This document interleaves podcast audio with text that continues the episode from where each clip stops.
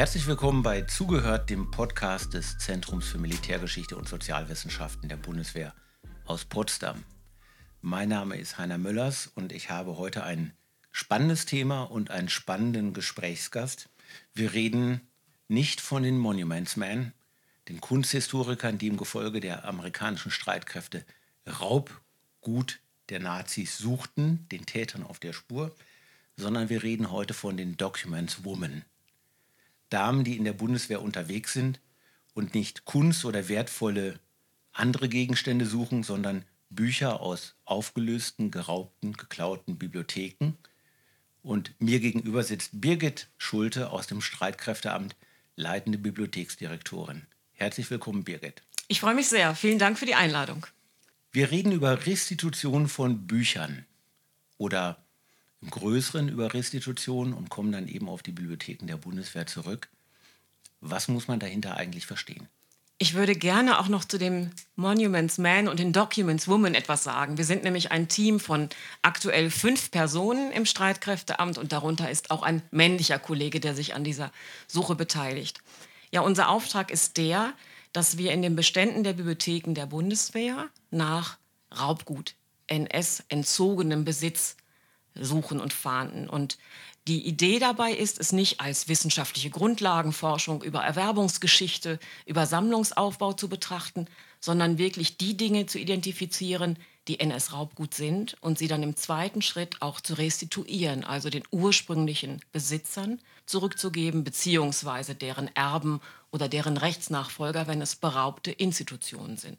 Mhm. Also wir haben eine ganz klare Intention, nämlich eine Art von Aufklärungsarbeit und Wiedergutmachung letztendlich zu leisten und Bücher zurückzugeben dorthin, wo sie eben widerrechtlich geraubt worden sind nach heutigem Rechtsverständnis. Jetzt sind wir hier in Potsdam beim ZMSBW.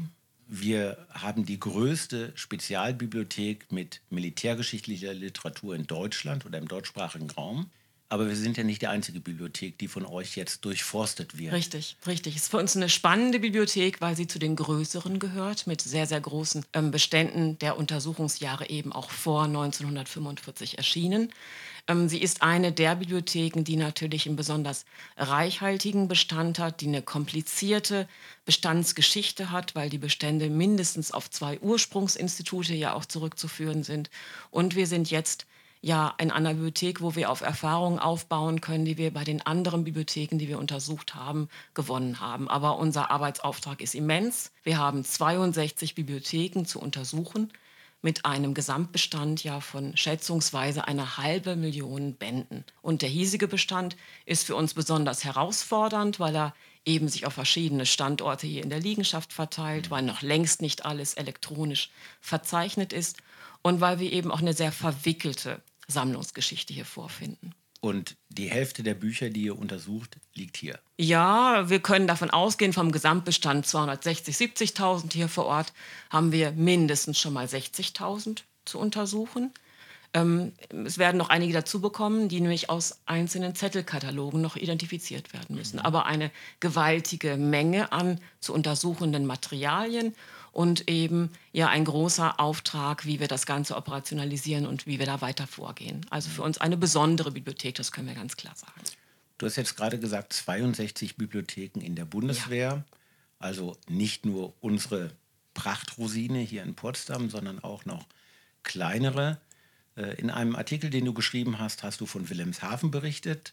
Was ist so eine typische Bundeswehrbibliothek und was zeichnet den Bestand da aus oder was ist für euch in solchen Beständen dann zu finden? Also für uns ist erstmal wirklich alles relevant, was vor 1945 erschienen ist. Mhm. Und wir waren sehr überrascht, dass viele Bundeswehrbibliotheken, bei denen wir solche älteren Bestände gar nicht mal vermutet hätten, doch noch Altbestände haben. Das war für uns sicherlich ein überraschender Befund. Normalerweise haben die Bibliotheken ganz klaren Auftrag, nämlich die Literaturversorgung der Dienststelle, an der sie lokalisiert sind, sicherzustellen. Und das sind meistens, sage ich mal, moderne Gebrauchsbibliotheken, die ältere Bestände gar nicht mehr unbedingt bei sich haben. Aber wir waren eben überrascht, als wir dann anfingen, dass doch einige Bibliotheken noch Bestände vor 45 haben, wo wir sie nicht in dieser Größenordnung vermutet hätten. Gemerkt haben wir aber auch, dass man, wenn man die Frage woher haben wir unsere Altbestände, sind darunter eben Bände, die Raubgut sind, dann muss man wirklich letztendlich alles in Betracht ziehen. Weil Verdachtsmomente hatten sich im Vorfeld ergeben, bei größeren, bei kleineren Bibliotheken, bei Bibliotheken mit einem historischen Sammelauftrag oder auch ohne. Insofern haben wir ein Verfahren wirklich gewählt, Komplettsichtung aller Bestände, die vor 45 erschienen sind. Und alles, was nach 45 ist, ist deswegen für euch uninteressant, weil es nicht zum Raubgut gehören kann. Genau. Ähm, problematisch ist halt, und das ist der Unterschied zu anderen Bibliotheken, die eben in den Jahren 33 bis 45 bereits existiert haben, die konnten primär von solchen Bestandsverschiebungen ja schon profitieren. Mhm. Wir sind alles Bibliotheken, die eben ja 56 folgende entstanden sind. Manche sind sogar 10, 15 Jahre erst alt. Aber gleichwohl haben wir eben später auf dem antiquarischen Markt oder durch andere Zugangswege Raubgut in unsere Bestände bekommen können. Dann wäre es jetzt für mich mal interessant zu erfahren, du hast gerade gesagt, ab 56, die Bundeswehr wurde ab 1956 aufgestellt, die Standorte eingerichtet, die Ausbildungseinrichtungen, die Schulen. Wie muss man sich vorstellen, sind die Bibliotheken in der Zeit entstanden? Also die waren direkt in den Anfangsjahren auch wirklich fester Bestandteil gerade der Ausbildungseinrichtung und der höheren Kommandobehörden. Also es gab im Prinzip zugleich mit Gründung der Bundeswehr die Geburtsstunde des Bibliothekswesens der Bundeswehr. Mhm. Damals auch sehr, ähm, sage ich mal, engmaschiges Netz. Es hat davon zeitweilig über 150 Bibliotheken gegeben. Und je nachdem, in welche Gründungsschicht eine solche Bibliothek datiert, war man natürlich auch parallel auf einem Buchmarkt unterwegs, um diese leeren Regale, mit denen man startete, wirklich auch schnell mit Literatur für den jeweiligen Dienstbetrieb, sei es eine Ausbildungsrichtung, dann für den Lehrbetrieb und ähnliches zu füllen. Und man hat natürlich auch immer es als wichtig betrachtet, historische Literatur zu erwerben. So viel Neueres an militärwissenschaftlicher Literatur erschien ja auch gar nicht. Und man wollte eben auch auf dieser älteren Literatur aufbauen. Insofern hat man intensiv den antiquarischen Markt natürlich gesichtet und erworben und man bekam sehr viel das hat mich auch im Nachgang ein bisschen überrascht, wie intensiv man auch mit Schenkungen bedacht worden ist. Mhm. Und diese Schenkungen bargen auch viel Literatur vor 1945 erschienen oder bis 1945. Wer hat da Bücher verschenkt?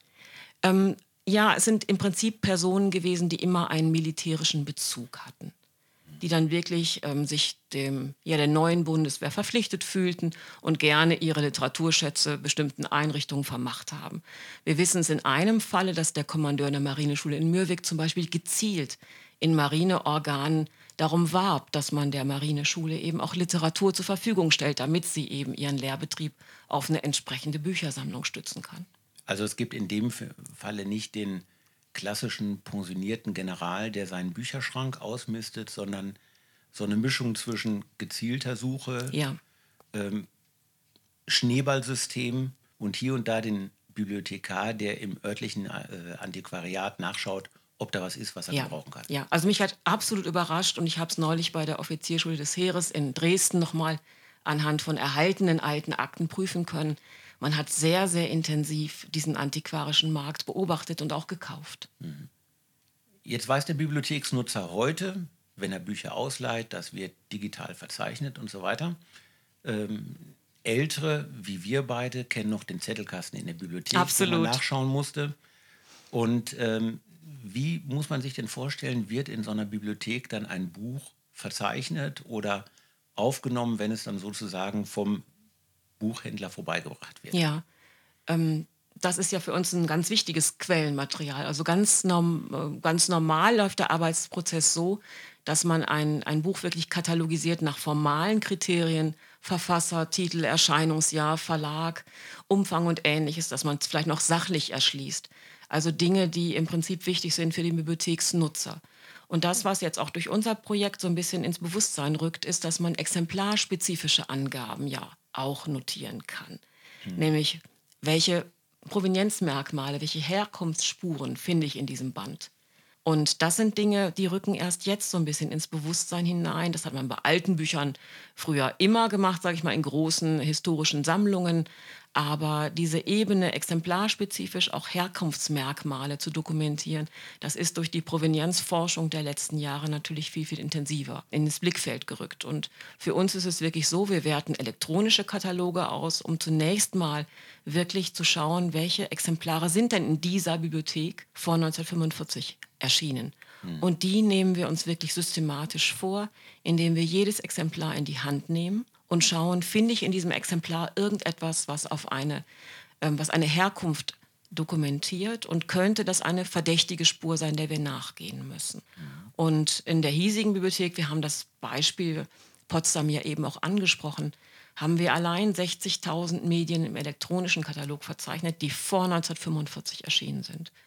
Die haben wir in den letzten Wochen gesichtet, als das Team hier vor Ort war. Und davon haben wir jetzt 25.000 im März und in einigen Wochen hier im April in die Hand genommen. Und viele dieser Bücher schweigen, sage ich mal, über ihre früheren Besitzer. Sie werden jemandem gehört haben, wenn sie antiquarisch erworben sind, aber nicht jeder Buchbesitzer macht ja Notizen im Buch oder schreibt seinen Namen hinein oder hat ein künstlerisch gestaltetes Exlibris. Also wir fangen wirklich an beim Objekt und hoffen, dass es etwas verrät über ja, die Identität früherer Besitzer. Vor einigen Jahrzehnten, als ich das erste Mal hier in Potsdam mit meinem GFA war, und mir einen Sack voll Bücher bestellt habe, um für meine äh, damalige Doktorarbeit noch Sachen nachzuprüfen, stellte ich fest, dass bei dem einen oder anderen Buch dann ein Stempel vorne drin war, Bibliothek des Auswärtigen Amtes oder der Reichsbank. Also ich hatte damals den Eindruck, hier in Potsdam sind einige Bibliotheksbestände oder was überblieb, zusammengetragen worden oder irgendwer hat sie hier abgeliefert nach dem Motto, ähm, da sind sie sicherlich gut aufgehoben. Wenn ich mir jetzt so vorstelle, wir haben jetzt heute in der Bundeswehr einen gewissen Stamm an Bibliotheken, Fachinformationszentren, an Schulen sind die besonders ausgeprägt. Sowas ähnliches gab es aber im preußisch-deutschen Militär vorher ja auch schon. Ja. Die sind aber ja wahrscheinlich dann nach dem Zweiten Weltkrieg erstmal ja, konfisziert, beschlagnahmt, geplündert und geflattert worden. Gibt es irgendwie Erkenntnis oder habt ihr beobachten können, wo diese früheren Bibliotheken der Wehrmacht diese Heeresbüchereien gelandet sind? Ja, also wir wissen von einigen Bibliotheken, die dann 1945 ähm, ja, äh, sage ich mal, herrenlos waren, als herrenlose Bestände, dass sie an Universitätsbibliotheken gegangen sind. Mhm. Ähm, ein Beispiel führt quasi in die westfälische Region nach Münster. Die Universitätsbibliothek Münster hatte große Kriegsverluste und sie hat sich interessiert gezeigt, bei der britischen Militärregierung die Wehrkreisbücherei Münster zum Beispiel zu bekommen. Und es ist auch so gelaufen, dass man eine Zuweisung entsprechend bekam und dass man dann in dieser notleidenden Universitätsbibliothek eben eine frühere ähm, ja, Wehrmachtsbibliothek in den Bestand integrieren konnte. Auch da gibt es interessante Verschiebungen, dass nachher sogar teilweise die Bundeswehr in den Besitz solcher ja zwischenzeitlich durch das Land oder andere Einrichtungen betreute Bibliotheken kam. Aber wir haben eben wirklich diesen Weg, herrenlose frühere Militärbibliotheken der Wehrmacht gehen an zivile Einrichtungen in der Nachkriegszeit. Und wir haben auch diesen Moment, dass natürlich die Alliierten konfiszierte Bestände in ihre Länder mitgenommen haben. Ähm, interessanterweise waren das nicht unbedingt Verschiebungen und Translokationen von Dauer, sondern es gab dann auch seitens der Amerikaner eine größere Rückgabe an die Bundesrepublik Deutschland.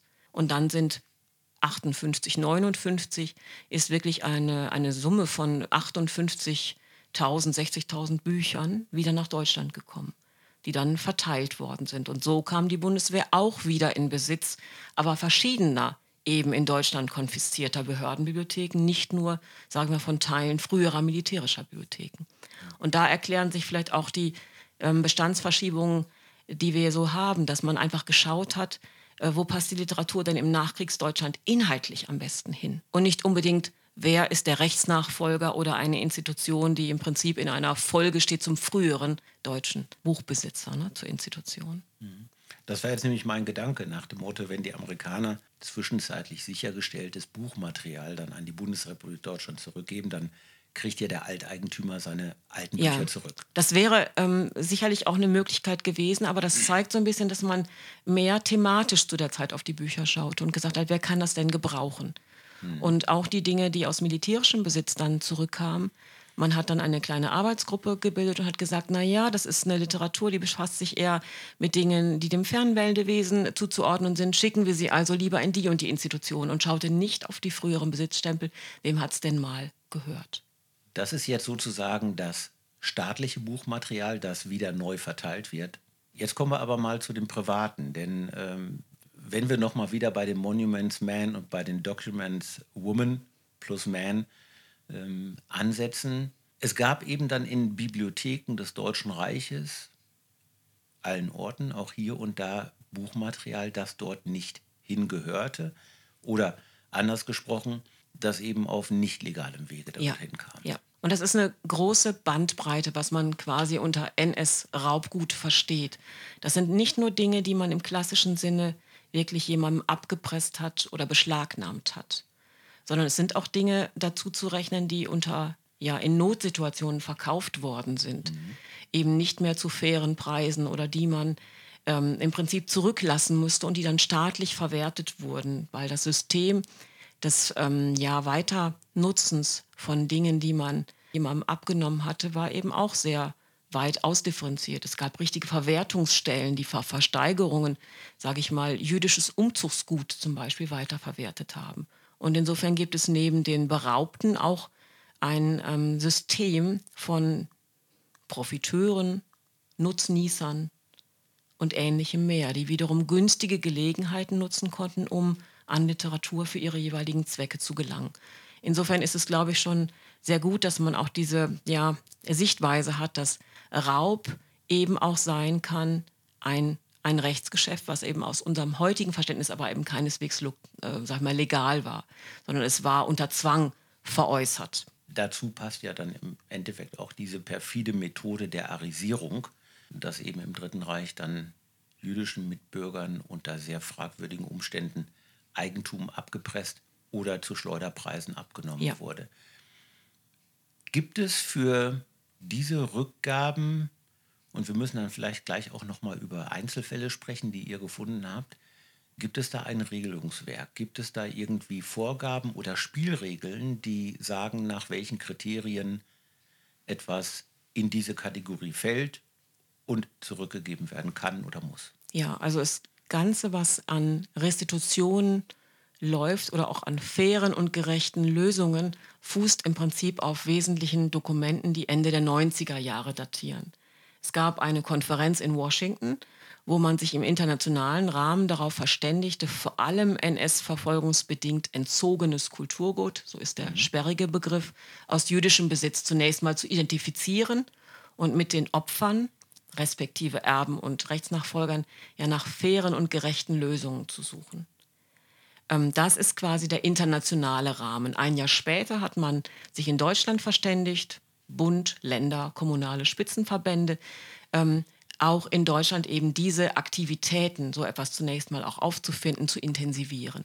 Das ist eine Selbstverpflichtung, um mal, sag ich mal, den rechtlichen Verbindungs äh, Verbindlichkeitsgrad ähm, zu formulieren. Und Kulturträger haben wir ja im Prinzip auf dieser Ebene Bund, Länder und auch Kommunen, haben diese ja moralische Selbstverpflichtung gesehen. Und das Ziel ist eben wirklich mit den Rechtsnachfolgern von Beraubten ja solche fairen und gerechten Lösungen zu finden. Das ist nicht immer die Rückgabe des eigenen Werkes. Es kann auch sein, dass man sich darauf verständigt, im Prinzip nochmal legal wieder anzukaufen. Es kann auch sein, dass Erben der Meinung sind, es ist besser in der öffentlichen Hand aufbewahrt und sie möchten nur, dass man aber diese Geschichte hinter diesen Büchern, also die Geschichte ihrer beraubten Verwandten, erzählt, also transparent macht, welche Wege das Buch eben genommen hat. Ist das Ganze ein Prozess, der harmonisch und ruhig stattfindet oder gibt es in diesem ganzen Verfahren auch Störfaktoren, Institute, die nicht richtig mitmachen oder äh, Eigentümer, die sich sperren? Ist da irgendwo Sand im Getriebe oder funktioniert das? Also ich glaube schon, dass es im Wesentlichen recht gut funktioniert. Das, was eigentlich ähm, problematisch ist, dass für viele Bibliotheken natürlich die Sichtung ihrer Bestände ein immenser Kraftakt ist. Was im Unterschied zur Kunst und zu den Museen, wo man ja einiges auch hört, einfach in der Menge der zu identifizierenden Objekte liegt. Und natürlich auch darin, dass es manchmal schwierig ist, diese ähm, ja, schweigenden Quellen auch so ein bisschen zu erschließen. Ähm, die Bibliotheken, die diese Aktivitäten unternehmen, und wir sind ja auch 2019 vergleichsweise spät eingestiegen, glaube ich, da gibt es ein ganz großes Bewusstsein, sich mit Erben und Rechtsnachfolgern zu einigen. Insofern glaube ich, dass dieser Akt eigentlich sehr gut läuft. Es ist ein bisschen aufwendig, weil man ja versuchen möchte, auch solche Aktivitäten jeweils zu bündeln. Und wir haben gerade hier in Potsdam einen Fall, der uns ja seit einigen Jahren schon beschäftigt und es handelt sich um ein recht prominentes Beispiel. Und da versuchen wir natürlich die Aktivitäten verschiedener Bibliotheken, die an die ja, Familie des Beraubten restituieren möchten, dass solche Aktivitäten gebündelt werden. Und da muss dann jemand die Federführung übernehmen. Aber das sind eigentlich auch alles Dinge, die letztendlich lösbar sind. Eine kleine Zwischenfrage dazu. Du hast ja jetzt die Bundeswehr im Blick mit ja. ihren Bibliotheken. Ja. Sowas ähnliches läuft ja wahrscheinlich auch bei den ganzen staatlichen und kommunalen Bibliotheken. Hast du da einen Einblick, wie das dort läuft oder mit, mit welchen Mengen die zu tun haben?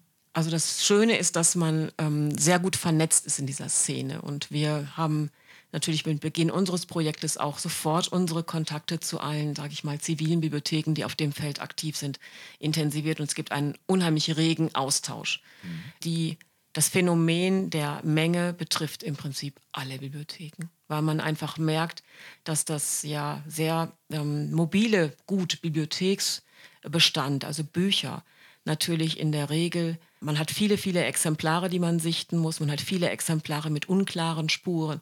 Ähm, insofern ist es einfach ein Massenphänomen, was, glaube ich, so auf die Museen nicht unbedingt zutrifft. Aber die Vernetzung in der Branche, die letztendlich auch dazu führt, dass man Fälle eben wirklich kollektiv lösen kann, dass man zu kollektiven Rückgaben kommt, das ist in der Bibliotheksszene, glaube ich, sehr, sehr gut ausgeprägt. Und der zweite Vorteil ist der, dass Bibliotheken gute Erfahrung haben im Dokumentieren von solchen Provenienzspuren, weil sie einfach im Bereich des Metadatenmanagements seit langer, langer Zeit gut geübt sind. Das heißt, die Restituierung von Büchern ist auch weniger spektakulär als von Kunstwerken, weil da möglicherweise deutlich geringere materielle Werte dahinter stehen? Ja, also spektakulär sicherlich für die Öffentlichkeit. Aber es gibt ja immer noch so die zweite Ebene. Wie wichtig ist es demjenigen, der restituiert? Und wie reagieren letztendlich die Opfer? Und in deren Bewusstsein, glaube ich, kann auch die Rückgabe eines Buches, was vielleicht vom materiellen Wert her ähm, sehr banal sein kann, ist es oftmals die letzte Spur, die man vielleicht von einem ja, Verwandten, der mhm. Opfer des NS-Regimes wurde, eben hat. Und insofern ist es sicherlich in der Biografie dann der Angehörigen eines NS-Opfers ein ganz anderes Ereignis. Gibt es ein besonders prominentes Beispiel, das dir bei eurer Arbeit in den letzten Monaten aufgefallen ist? Ja, und zwar würde ich den Fall Jelinek Mercedes im Prinzip gerne schon mal anführen, weil er ähm, einiges zeigt, was vielleicht auch für unser Bundeswehrprojekt spezifisch ist und weil er auch die Vernetzung in der Provenienzforschung gut dokumentiert. Zur Lebensgeschichte muss man sagen, Raoul ähm, Fernand Jelinek Mercedes in den 1880er Jahren in Algier geboren, ähm, jüdischer Abstammung, in Baden bei Wien lebend und mit dem Anschluss Österreichs an das Deutsche Reich beginnt für ihn im Prinzip die Zeit der Repressionen und der Verfolgung. Ähm, er war durch, den, durch seine Herkunft relativ ähm, begütert, hat eine große Gemäldesammlung auch angelegt, Musikalien gesammelt und eben auch eine respektable Bibliothek. Und diese Bibliothek verkauft er in Teilen bereits, um entsprechend äh, den Lebensunterhalt seiner Familie weiter in schwierigen Zeiten auch zu finanzieren. Und der Druck wird aber immer stärker und er begeht 1939 im Februar Selbstmord in Baden bei Wien. Und seine Witwe muss natürlich auch noch entsprechende Vermögensabgaben leisten und ähnliches und ähm, verkauft wieder einen Teil der Bibliothek. Und diese Bibliothek wird von Antiquaren weiterverkauft und kommt auf den österreichischen und auf den deutschen Buchmarkt. Und sehr viele ähm, ja, Bibliotheken kaufen bei Antiquaren Literatur und auch eben immer wieder Bände von Jelinek Mercedes. Und seit mehr als 15 Jahren tauchen immer wieder Bände in einzelnen Institutionen auf. Und mich hat daran überrascht, dass wir das relativ ja, markante Ex Libris eben nicht nur in einer Bibliothek vorfanden, sondern dass wir auch neben den Funden, die wir hier in Potsdam hatten, auch noch beim Zentrum Informationsarbeit Bundeswehr in Strausberg zwei Bände entdecken konnten. Und das fand ich schon bemerkenswert, ähm, dass wir eben auch dann für uns selber in diese Erwerbungsgeschichte hineinschauen, wie unsere Bundeswehrbestände eben auch nochmal in Migration sind. Weil wir sind ja ein Bibliothekswesen, was relativ dynamisch ist. Es werden Institutionen gegründet, es werden Institutionen geschlossen. Und insofern ist es so, dass unser Projekt durch diesen zentralen Ansatz eben manchmal Dinge aus derselben Quelle an zwei, drei verschiedenen Bundeswehrstandorten findet. Und dieser Fall Jelinek Mercedes, also aktuell haben wir neun Bände hier aus Potsdamer Besitz gefunden, zwei weitere in Strausberg im Zentrum Informationsarbeit. Und wenn man sich dann mal so diese Bestände anschaut, es sind eben vor allem auch ja Militarier, also sie passten wirklich in das hiesige Sammelprofil und sie stammten eben aus größeren Zuweisungen antiquarischen Ankäufen der jeweiligen Vorgängerinstitutionen und stammen letztendlich aus einem Antiquariat in Leipzig. Nur zum Verständnis. Wie viele tausend Bände hatte Jelinek Mercedes als Buchbestand ja. mal ursprünglich? Also er hat um die 10.000 Bände besessen, was für eine Privatbibliothek ja ein ja. respektabler Umfang ist. Und er hat auch ähm, anscheinend thematisch sehr umfassend gesammelt. Denn die Bibliotheken wiederum, die jetzt auch parallel zu uns äh, Jelinek Mercedes-Bände gefunden haben und mit denen wir gemeinsam eine Restitution noch in diesem Jahr anstreben, haben wiederum ja Literatur ganz anderer äh, fachlichen Zuschnitts. Und das ist auch interessant, dass man durch diese Funde im Prinzip so ein bisschen tiefer hineinblickt in das Sammelprofil dieses Wiener, sage ich mal, Privatiers. Mhm. Wie muss man sich dann vorstellen, soll eine solche Restitution laufen? Gibt es dann Familienangehörige, die diese, 60, äh, diese 10.000 Bände wieder zusammenführen wollen? Also es ist im Augenblick so geregelt, dass der Kontakt der verschiedenen, es sind glaube ich sechs oder sieben große deutsche Bibliotheken, die sich gerne zusammenschließen, um mit den Erben entsprechend zu verhandeln. Ja. Und insofern äh, läuft der Kontakt über eine Stelle und wir haben unsere Titel dorthin gemeldet. Und es sieht so aus, ähm, ohne dem Ergebnis jetzt vorgreifen zu wollen, dass es so läuft, dass die Familie nicht unbedingt die Bände zurückhaben möchte, sondern es anbieten würde, sie vielleicht noch einmal regulär zu erwerben. Und diesen Weg würden wir für die beiden Bundesbibliotheken auch gehen wollen, weil die Literatur inhaltlich auch etwas darstellt, was wir gerne im Bestand behalten möchten. Das ist jetzt ein Fall, ein prominenter, ja. der auch bundesweit Verknüpfung Absolut. anbietet. Absolut. Gibt es einen prägnanten Einzelfall, wo du sagst, das ist wieder ein, ein ganz anderes Beispiel, aber ja, ja. ähnlich gelagert? Also wir haben in der Offizierschule des Heeres in Dresden, ähm, die ja lange in, in Hannover beheimatet war bis 1998, zwei interessante Fälle äh, gefunden. Einmal eines Berliner Juristen, der äh, wirklich verfolgt äh, war und äh, im Prinzip in Gestapo-Haft zu Tode geprügelt wurde. Und das ist für uns ähm, ein, ein sehr interessanter Fall, weil er auch wieder die Spur zu zwei regionalen Antiquariaten dann führte. Und dieser Fall ist auch von der familiären Geschichte her sehr plastisch und sehr tragisch. Und wir haben einen anderen Fall eines ja, Hannoveraner Arztes, der letztendlich emigrieren konnte, 1939 nach England, der aber seine große Privatbibliothek dann unter dem Druck, ja, die Immigration auch finanzieren zu müssen, sich vom Besitz trennen zu müssen, verkaufte. Und dieser Fall ist für uns deshalb so interessant, weil in den Nachkriegsakten zur Wiedergutmachung und zur Entschädigung auch die Bibliothek eine Rolle spielt. Und das hat man nicht so häufig. Mhm. Denn oftmals hat man sich ja bei ja, Überlebenden NS-Opfern, die emigrieren konnten, dass man sich darum kümmerte, große Vermögenswerte zurückzubekommen. Lebensversicherung, Eigentum und ähnliches mehr. Aber hier konnte man in den ähm, ja, wirklich voluminösen Akten auch erkennen, dass ihm dieser Verlust dieser Bibliothek auch ein persönlich schmerzendes Moment war. Und dass er für eine angemessene Entschädigung dieser Bibliothek lange auch sich eingesetzt hat und gestritten hat. Du hast vorhin im Eingangsgespräch gesagt, äh, im Gegensatz zu den Monuments Men, die auf der Spur der Täter ja. waren, seid ihr auf der Spur der Opfer. Ja. Jetzt höre ich aber ja bei dir heraus, da gibt es Antiquariate, die dann äh, in der damaligen Zeit, in den 30er Jahren, als Begünstigte dieses Raubes durch die Nazis diese Bibliotheksbestände übernehmen. Ja. Gibt es da ein Schema bei den Antiquariaten oder ist das in Anführungszeichen der x-beliebige, der gerade in der Nähe sein Geschäft hat? Oder gibt es da sozusagen auch eine mitschwimmende Mittäterschaft bei diesen Antiquariaten? Es gibt das gesamte Spektrum, kann man sagen. Es gibt wirklich ähm, Antiquariate, die, glaube ich, auch sehr genau wussten, wer hat hier ähm, ja, schöne, für mich ansprechende Bibliotheken, wo kann ich dann ein gutes Geschäft machen. Es gibt sicherlich auch Antiquariate, wo die Spuren sich eher verwischen, die vielleicht auch nicht immer darüber sich klar waren, was sie dort ankaufen und was sie dort bekommen. Nicht immer bekamen sie es ja von demjenigen, der seine Sammlung jetzt direkt verkauft. Manchmal lief es ja auch schon über Versteigerungen durch die Stadt oder ähnliches, wenn es konfisziertes Gut war.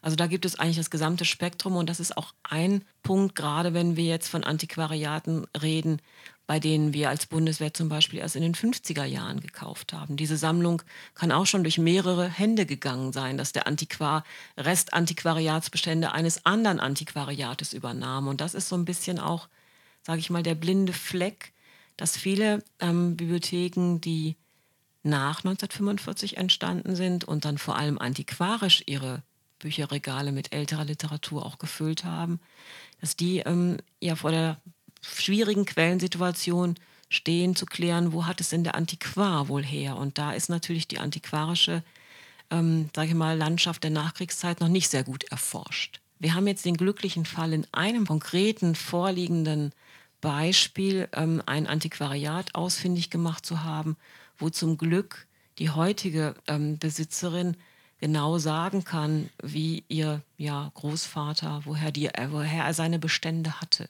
Und das ist natürlich für uns nochmal so ein Punkt. Vielleicht können wir den Rest der Exemplarbiografie, der uns noch fehlt, vielleicht doch noch ein kleines bisschen schließen. Aber manchmal können wir nachweisen, das Buch ist NS-verfolgungsbedingt äh, dem Opfer entzogen worden. Und dann können wir manchmal erst wieder genau sagen, und wir haben es seit dann und dann im Bundeswehrbesitz. Und vielleicht verrät uns unser Zugangsbuch noch, wer unsere Bezugsquelle, unser Lieferant gewesen ist. Manchmal aber nicht mal das. Jetzt sind wir eine historische Forschungseinrichtung, im überwiegenden Teil auch mit Sozialwissenschaftlern, aber aus dem Blickwinkel des Historikers. Gibt es da bestimmte staatliche Stellen, die besonders involviert waren bei diesem Raub? Oder wurde das sozusagen dezentral von den zuständigen Gestapo-Stellen in den verschiedenen äh, Regionen oder Städten geregelt? Es gibt beides. Es gibt dezentrale, sage ich mal, Verwertungsmechanismen von entzogener Literatur. Und es gibt so ein paar Einrichtungen, die natürlich herausstechen. Also es, es gibt NSDAP, sage ich mal, Gauarchive, die besonders profitiert haben von solchen Raubzügen.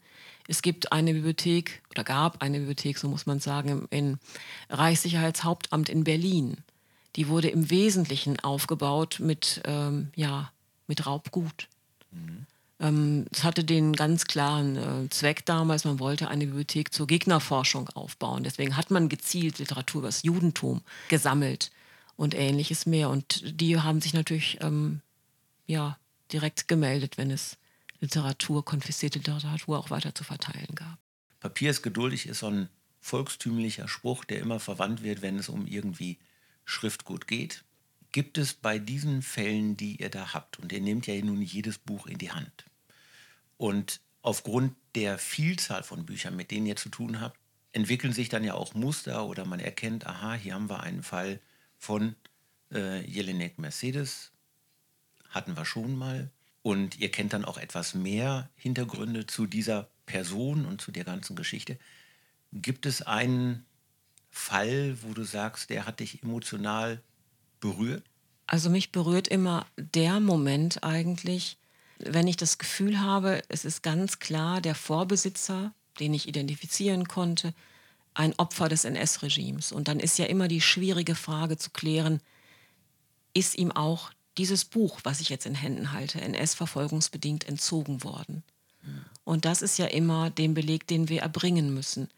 Und das berührt mich immer, wenn ich wenn ich da keinen richtigen Anknüpfungspunkt finde, weil man dann diesen Verdacht hat und ich weiß, ich schaue jetzt auf ein Opferschicksal Und ich muss diese Frage ja aber dann verdichten auf diesen Moment, ist er auch NS-folgungsbedingt sein, ja, sein Buch losgeworden. Und das finde ich immer schwierig, wenn ich dann das Gefühl habe, dass vielleicht Merkmale am Buch vielleicht nur fehlen, weil das Buch neu gebunden wurde. Vielleicht stand außen doch noch mal eine Signatur oder etwas, was wichtig wäre oder ein Stempel eines, ja, eines Profiteurs des NS-Regimes ist drin, sodass ich irgendwie weiß, da, da habe ich noch mal neue Suchmomente. Aber diese Fälle, wo ich das menschliche Schicksal schon als NS-verfolgungsbedingtes Schicksal sehe, aber für das Buch diese Frage nicht beantworten kann, das ist für mich immer ähm, berührend und als zweiten, ja, berührenden Moment äh, ist für mich eigentlich immer gegeben, wenn ich sehe, mit welchem großen Engagement ja dieses Team von vier, fünf Personen, die wir im Augenblick sind, wie engagiert man wirklich an diese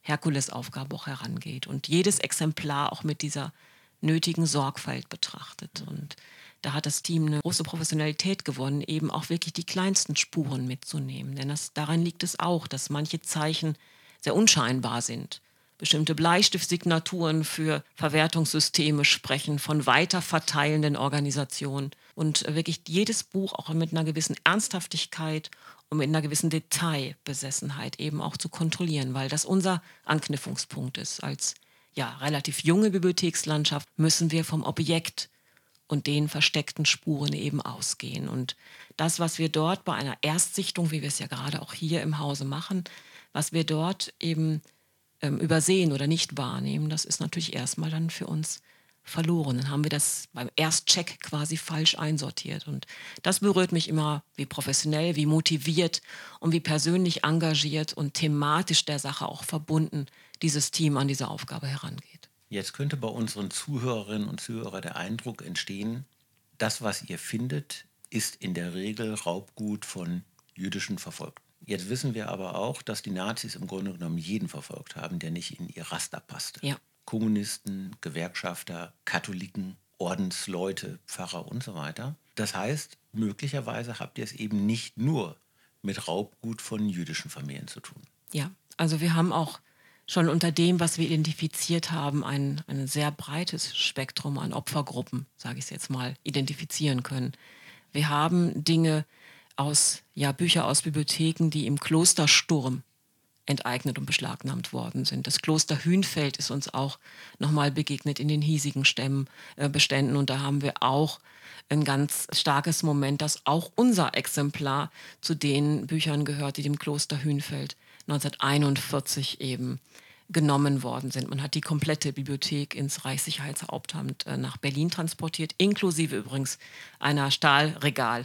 Anlage. Also man hat nicht nur die Bücher genommen, sondern zugleich die Infrastruktur, um sie entsprechend aufstellen zu können. Wir haben auch schon ähm, Bücher gefunden, die im Prinzip von beraubten Institutionen stammen, also nicht nur Privatpersonen, also jüdische Synagogen haben wir auch schon gefunden, einer jüdischen Synagoge aus Beuthen in Oberschlesien zum Beispiel im Bestand der Bibliothek des Ministeriums. Was wir auch gefunden haben, auch eine Kategorie von Opfern, Literatur aus Freimaurerlogen zum Beispiel. Also ein breites Spektrum an sowohl personellen Opfern als auch an Korporationen, die im NS-Regime, vom NS-Regime verfolgt worden sind. Zuletzt etwas für unsere Methodenfans. Jede Wissenschaft hat ihre eigenen Methoden. Wie muss man sich das bei euch vorstellen? Was für eine Methode oder was für ein Methodenkonstrukt steckt hinter eurer Arbeit? Als klar war, dass das Verteidigungsministerium die ja, Sichtung der Gesamtbestände auch favorisiert, äh, mussten wir zunächst mal überlegen, wie können wir diese Bestände wirklich identifizieren und was sind also unsere möglichen Anknüpfungspunkte. Und da war wirklich klar, wir werden alle Bibliotheken und jeden Band, der noch vor 1945 erschienen ist, in die Hand nehmen und sichten. Wir ordnen das Ganze dann ein, gibt es Bestände ohne Merkmal? Da ist für uns dann im Prinzip für eine weitere Recherche kein Anknüpfungspunkt gegeben. Das heißt dann nicht, dass sie auch Raub, nicht äh, Raubgut sein können, aber sie verraten nichts über eine mögliche Herkunft. Und dann gehen wir wirklich so vor, dass wir nach einer Erstsichtung am Regal Provenienzmerkmale aus dem Buch fotografisch dokumentieren, damit man sie auch leichter mit Ergebnissen anderer Bibliotheken vergleichen kann. Dass wir dann Dinge, die wir in verschiedenen Bibliotheken gefunden haben, zusammenstellen und deren Ursprung klären. Und wir schauen dann natürlich, welche Recherche Tools wir benutzen können. Und da sind wir recht gut aufgestellt, indem wir eben Zugang haben zu biografischen Nachschlagewerken, Datenbanken, sodass man dann wirklich klären kann, ob der Vorbesitzer, den man identifiziert hat, ein NS-verfolgungsbedingtes Schicksal hat. Und dann geht eben, an dem Punkt waren wir eben ja auch schon in der Diskussion, die Frage ähm, kommt dann in den Raum, wie ist es mit seinem Besitz? Hat er ihn NS-verfolgungsbedingt verloren? Und insofern fangen wir immer an mit der Sichtung am Regal und recherchieren dann, wir nennen es in der tiefe Recherche, wirklich genau die Biografie einmal des Vorbesitzers und natürlich die Biografie unseres Exemplars. Wäre das Ganze ohne das Internet möglich? Es wäre sehr, sehr viel schwerer, weil man nämlich durch das Internet jetzt einmal darauf zugreifen kann, was äh, haben andere vielleicht schon recherchiert. Also man kann wirklich diese Ergebnisse optimal zusammenfassen von verschiedenen provenienzforschenden Institutionen, weil die Dokumentation von Vorbesitzerspuren eben ja eine Vernetzung über entsprechende Metadaten ermöglicht. Und das ist sicherlich ein Riesenvorteil und man kann natürlich den Austausch auch von Informationen wesentlich schneller gestalten und wesentlich effizienter. Und weil man insbesondere auch die jüdischen Opfer des Holocaust sehr viel einfacher finden kann. Man hat Gedenkbücher, die ja in digitaler Form vorliegen und ähnliches mehr. Ja, es erleichtert die Arbeit immens. Dann sind wir jetzt hier an einem ersten Schlusspunkt angekommen. Ihr macht mit euren Documents Woman plus Man weiter. Ich hoffe, dass es nicht so furchtbar lange dauert, bis ihr eure Arbeit erfolgreich abschließen könnt, aber ich bin mir sicher, dass noch einiges da zutage tritt, was nicht in die Bundeswehrbibliotheken gehört, um es ganz einfach auszudrücken. Und insofern danke ich dir erstmal für das Gespräch. Und wenn man ein wenig Verständnis für diesen ganzen Prozess hat, dass eben Raubgut nicht dem gehört, der es hat, sondern dem, von dem es stammt, dann denke ich mir, äh, ist auch dem Recht und der Gerechtigkeit Genüge getan. Deswegen an dieser Stelle erstmal lieben Dank, Birgit, für dieses Gespräch. Ich fand es hochspannend. Wir werden in den Shownotes noch das ein oder andere an Dokumenten anhängen können. Und insofern danke ich allen Zuhörerinnen für diese Folge im Podcast und wünsche Ihnen alles Gute bis zur nächsten Folge. Vielen Dank.